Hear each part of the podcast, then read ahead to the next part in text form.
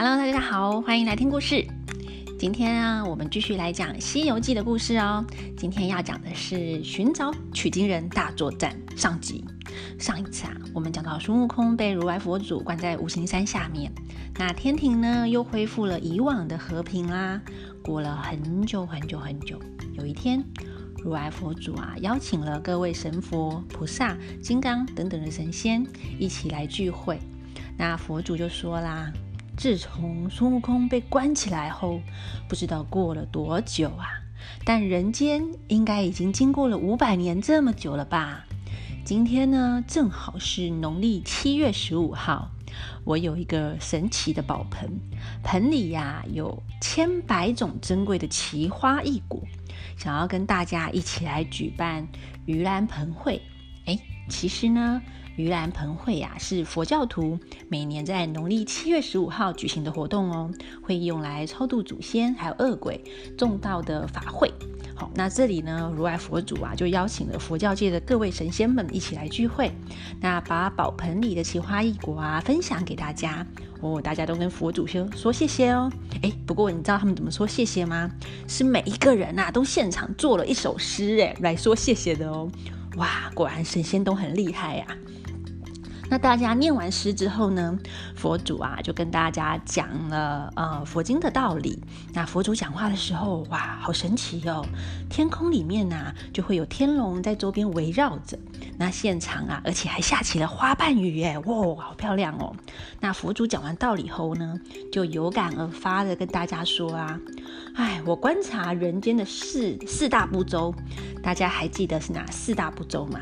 嗯其实我也有点忘记了，没关系，我们等下就知道。那每个地方的人啊都不一样。他说东胜神州的人呢，哦，原来是东胜神州，那尊敬天地万物，待人呐都很和善。那北距泸州的人呐，虽然会杀生，可是呢，他们也只是为了找食物要生存下去而已。那他们的个性啊比较笨拙，他们的本性并不坏。那犀牛贺州的人呢？他们不贪心，也不会杀生，而且啊，还会休养生息，锻炼自己，所以每一个人都很长寿。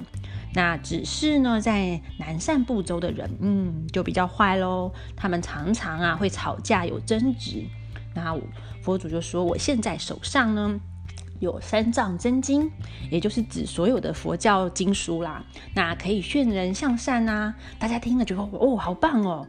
那就问如来佛祖是哪些经书呢？如来佛祖就说啦，这些经书啊，包含了法藏、论藏、经藏三个大部分，总共呢有三十五部啊。三十五部有多少？就是有一万五千一百四十四卷，这么多。那我想要把这些经书啊送去东土，哎，什么是东土？大家记不记得东土呢？这边指的就是中国，那也会叫中土或中原。那这个时候的中国啊，就是唐朝的时候。那哪知道呢？哎，那边的人就是哎唐朝人哦，太愚蠢了，不知道这是可以教导人向善的经典，还毁谤他。那所以佛祖就想说，那我还想要请一位有法力的神仙，帮我去中国。找一个适合的和尚来当取经人，让他呢要先经历了千辛万苦，从中国啊长途的跋涉到我这里来取得三藏真经，然后再带回去中国，让佛教的经典呢可以完整的传传入中国啦，教大家向善。那现场有没有哪一位神仙愿意去的呢？诶，有没有人？有没有人自愿？这个时候啊，有一位神仙就说他愿意去找取经人。诶，是谁呢？原来就是观世音菩萨。那如来佛祖很高兴啊，观世音菩萨愿意去，是最适合的人选了，因为他法力又高又很厉害。然后观世音菩萨就问佛祖啦：“我这一趟去中国有没有要注意什么的呢？”诶，有没有要注意的？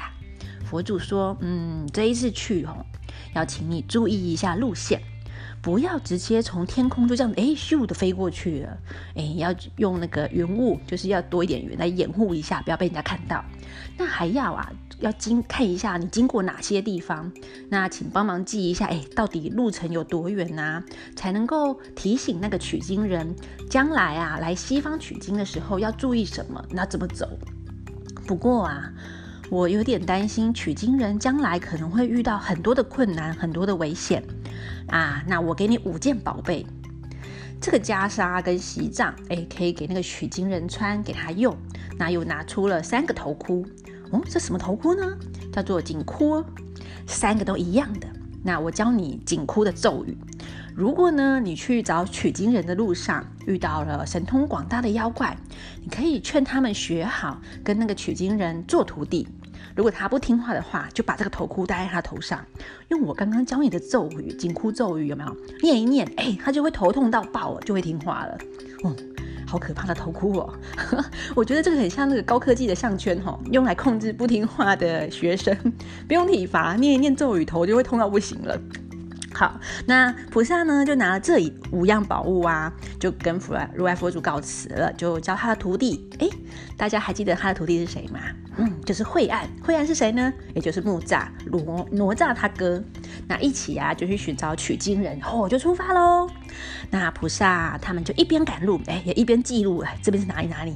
那走到一半呐，来到了流沙河界。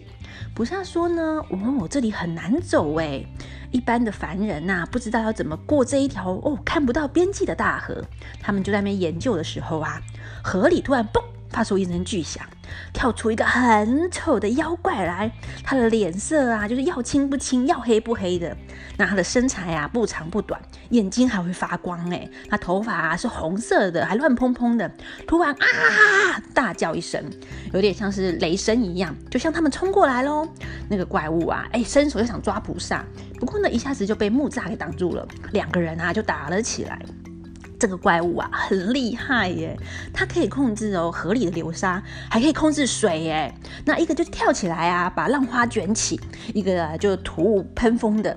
那空气里面呢都是卷动的水流啊，跟喷出来的那个流沙，哇，打得天昏地暗的，你来我往不分胜负。那妖怪呢，哎，就架住了木栅的铁棒，就问他，哎，你是哪里来的和尚？居然敢跟我打？木吒就说啦：“我是托塔天王的二太子木吒，法号惠岸。今天呢，我是要保护我的师父去东土，也就是中国，寻找取经人。你是哪里来的妖怪？大胆挡路！”妖怪就说：“咦咦，你是惠岸？那我记得你不是跟南海的观世音菩萨在紫紫竹林中修行吗？”木吒就说啦：“哎，旁边那个岸上的不就是我师父吗？”哇！妖怪一听啊，马上就不打了，赶快把他的武器都放下来，乖乖的让木吒抓去抓去见了菩萨。那妖妖怪呢，看到菩萨，哇，马上跟菩萨道歉呐！菩萨菩萨，对不起对不起，我不是妖怪。我原本啊是玉皇大帝凌霄宝殿的卷帘大将，只是因为有一次呢，我在蟠桃会上不小心把那个玻璃盏，就是玻璃杯给打破了。那玉皇大帝就很生气的处罚我啊，把我打了八百下，然后又把我贬到凡间来，我才变这么丑的啦。而且啊，每隔七天还会有那个飞剑，就是飞过来来刺我，惩罚我，让我很痛痛苦啊。因为肚子很饿，所以我每隔两三天呐就会跳出水面来吃人。我不知道会在这边遇到菩萨，冒犯了菩萨，拜托，请菩萨原谅我，拜托拜托。那菩萨就说啊，你在天上犯了错，被处罚到了人间，可是你居然还吃人呢，这样罪过不是更重了吗？不过呢，我今天要去中国找取经人，你要不要跟那个取经人一起去西方啊，找如来佛祖那边取经呢？你可以做那个取经人的徒弟，那诚心的学佛做好事，我就叫飞剑不要来刺你。如果呢，你之后成功取经的话，还可以让你重回天庭当卷帘大将。哎，你觉得怎么样呢？哇，他一听，马上谢谢菩萨，谢谢菩萨，我愿意。哎，可是，一想，可是我在这边已经吃了很多人嘞。那之前呢，有一些取经的人来，也被我吃掉了。哇，被吃掉了！那被我吃掉了人的骨头啊，我都丢到这个流沙河里面，就咚咚咚咚沉下去了。而这个河水啊，很奇怪，是连一根鹅毛都浮不起来耶。可是其中呢，有九个取经人的骷髅头就浮在水面上，我就觉得好奇怪哦，就把这九个骷髅头啊串在一起收起来了。那会不会其实取经人已经被我吃掉啦？那我就害到自己，也不能去西天取经了。菩萨说：别担心。取经人呢一定会来的，你可以把那一串骷髅头啊挂在脖子上，等取经人来啦，自然就会用到它了。那菩萨呢就帮他取了新名字，叫做沙悟净。免除呢他的飞剑处罚，就是不会再有飞剑每隔七天来刺他了。那从此以后啊，沙悟净就发誓，他再也不吃人了，就专心的在这边等着取经人的来临。诶，那到底菩萨他们在寻找取经人的过程，还会遇到什么妖怪呢？嗯，未知后事如何，且听下回分解。那我们就下回分解喽，拜拜。